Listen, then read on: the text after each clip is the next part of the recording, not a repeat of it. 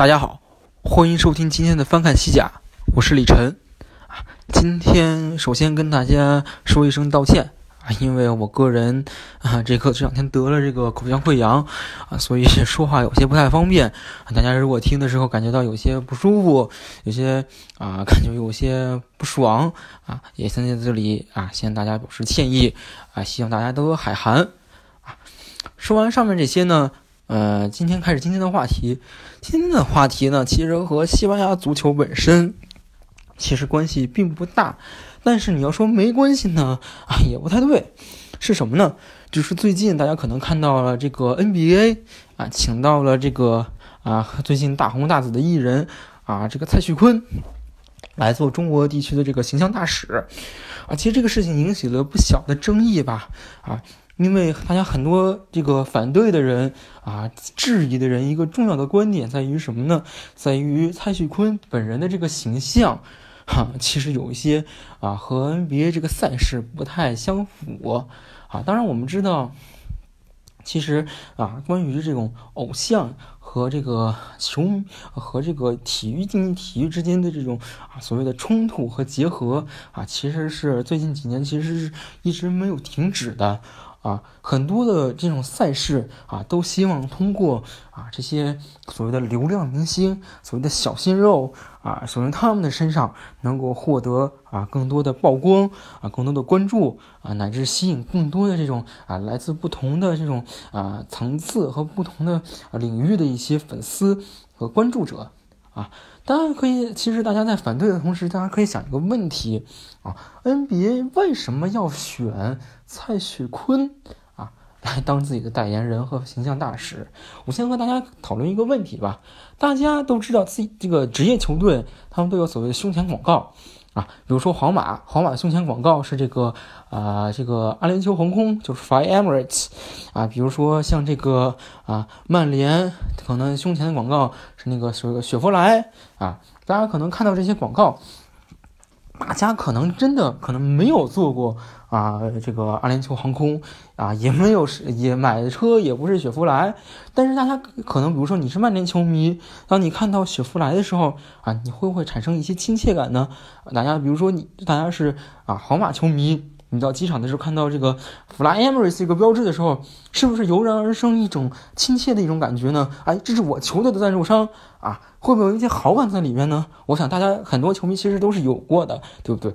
所以说这个时候，其实他这一点呢，大家可以理解一下，商家抓住的是什么呢？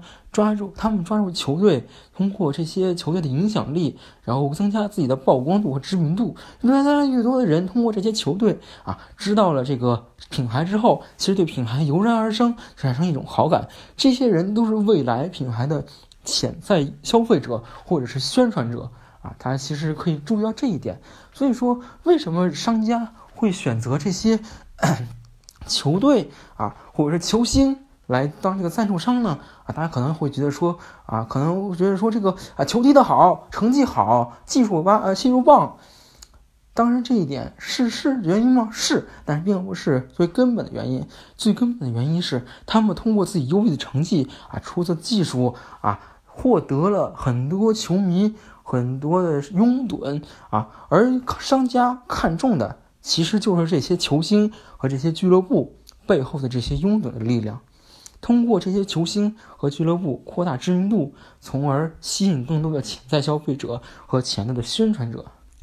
再回到刚才的话题上，我们知道，其实在这个很多的这种偶像、这种艺人，大家可能都注意到，他们背后都有数量庞大，而且是组织严谨的粉丝群体。大家可能叫有叫应援会，有的叫粉丝团啊，有的叫后援会。不管名字如何，他们的一个特点就是组织非常严明。比如说，在组织里边有那么一个或几个人，他们可能是财力比较雄厚啊，可能是这个资历比较啊比较老，或者是能力比较强，从而成为这些粉丝们的领袖。这种人呢叫粉头或者叫饭头啊。这些饭头饭头呢，在这个群体里边呢，又选取一些有能力。啊，有特点的人，他们组织一些小组织，比如说平时大家看到的微博上那些评论区啊、控评啊、点赞，这些人叫什么呢？叫打头组。还有一些呢，专门这个给偶像剪视频啊，就是制作一些集锦啊，吸引更多的人来看。这些人叫什么呢？啊，叫这个美工组啊，这样的一些组织，通过这样一种严谨的一些安排和这种分配，其实上形成了一个不亚于军队一样的一个战斗力。因此呢，当我们看到很多的一些明星，当他们代言一种产品的时候，粉丝们都会去蜂拥购买，因为他们其实受到了一种号召，就说你我买这样的这个我的偶像就会变得更好。这样的一个情况其实就是一种啊行业教育市场，因为比如说这些娱乐公司、这些经纪公司，他们会告诉自己的商家啊，说你们找我们的明星代言啊，我找我们的歌手代言。他的粉丝就一定会来买你的商品，而他同时又告诉这些粉丝，你们来买这些商品，你的偶像啊，你的这个明星就会变得越来越好啊，从而形成了这样的一个啊三方受益的一个循环。因此，实际上我们看到这些商家、这些呃这些客户，他们寻找这些明星来代言的时候，看中的并不是明星本人能力如何。比如说 NBA 找蔡徐坤，难道是因为蔡徐坤篮球打得好吗？并不是这一点，而是因为他背后的粉丝群体很庞大，这些人可以当他们引进到啊引入到 NBA 这个原本的这个池子里边的时候，会搅起一些原来没有的一些浑水，或者说一些新的一些波澜。这些时候，最终受益的实际上是 NBA 自己。所以说，实际上，在现在的娱乐行业里边啊，偶像和明星。啊，真正衡量他们的的一个标准是什么呢？就是粉丝多不多，粉丝厉不厉害。当然，可能平时看到说这个好多这一些啊所谓的老艺术家们啊老戏骨们啊，现在演不着戏啦啊，电视上都是一些小鲜肉，这些流量明星，大家可能有些时候觉得可能是喊冤。大家是大家，我问大家一个问题啊，我在这里没有对这些偶艺术家没有不尊重，我是非常尊重他们，但是我问大家一个问题。大家是否为这些老艺术家们啊花过钱啊？我先问一问大家，是否为这些老艺家老艺术家们啊花过钱、花过精力去支持他们？比如说，这位艺术家他代言了某一件商品，你会去买吗？啊，比如说他演了一部电视剧，大家会为了支持他而去看，因为让别人一起来看吗？大家会这么做吗？我想和大家这个答案，其实大家心里都是有数的。所以说，我没有对大家这些艺术家没有不尊重的地方，但是我其实我想问大家，如果大家支持他们，为什么没有用真金白银、真心实意去支持他们呢？反过来说，这些所谓的流量明星们、小鲜肉们，正是因为有这些粉丝真金白银、真心实意的支持，他们其实才能够最后得到市市场的认可，进而成为其实成为现在这个娱乐市场的一个主宰。所以反过来说。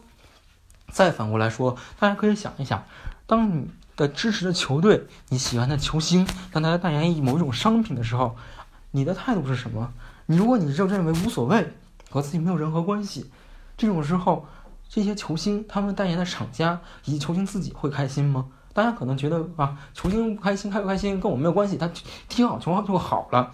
但是其实大家知道，球员也是人。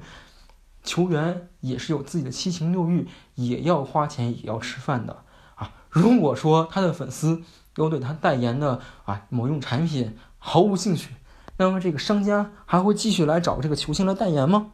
如果没有商家请这个呃这个这个球星来代言，那么他还有他当然我们知道球员球球踢得好会有啊公司啊俱乐部会给他发工资，但是问题是在于，只有那些工资可能。并不够，他还需要更多的赞助，更多的这种代言来提高自己的社会价值和自己的社会地位。而当没有人去找他代言，去去找他去曝光的时候，那这个球星其实作为球员的价值其实也就大打折扣。